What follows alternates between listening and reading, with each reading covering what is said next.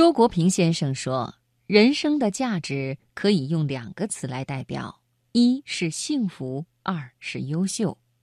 两者都取决于人性的健康生长和全面发展，而教育的使命大概就在于此吧。”今晚生活中的美学，我要给朋友们带来陈美的文章：教育原来可以这样美。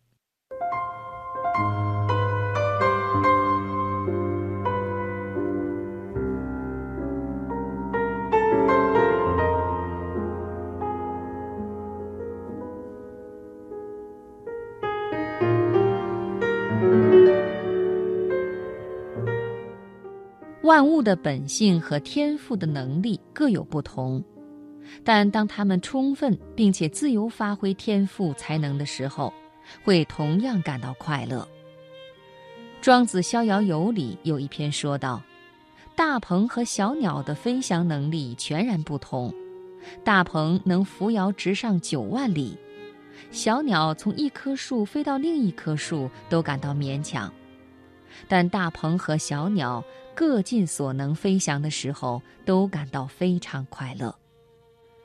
福径虽短，续之则忧；鹤径虽长，断之则悲。这是常识。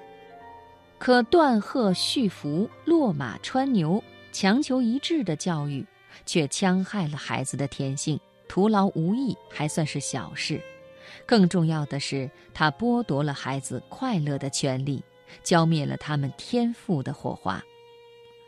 数学大师陈省身说：“数学没有诺贝尔奖是一件幸事。这是一片安静的天地，没有大奖也是一个平等的世界。”这位老人在弥留之际仍舍不得数学。他说：“我要走了，要去数学的圣地希腊报道了。天堂里一定也有数学之美。”可我们的孩子游弋在奥数的世界，痛苦万分，数学之美成了遥远的神话。孩子们如饥似渴的弹钢琴、学画画，却欣赏不到音乐和绘画的美。没有了美感，只剩下技巧、分数，那么孩子成了考试的机器，分数的奴隶。他喜欢唱歌，你却要他跳舞。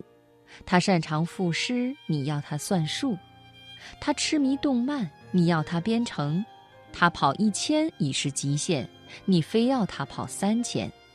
你变着法儿让他做不喜欢的事，你似乎见不得他快乐。他一快乐，你就担忧。教育是顺其自然，是奉天承运。我们帮助孩子扩张自己的空间和时间。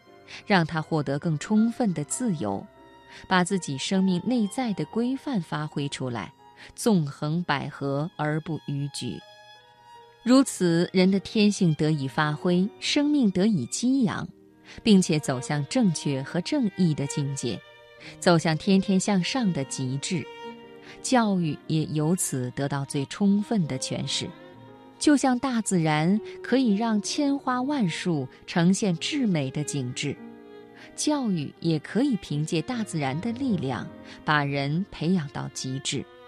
在学生进取的欢乐中，在我们如释重负的赞叹中，你会感到眼前一亮。教育原来可以这样美好，那是一种进了巫山看到了真正的云的感觉。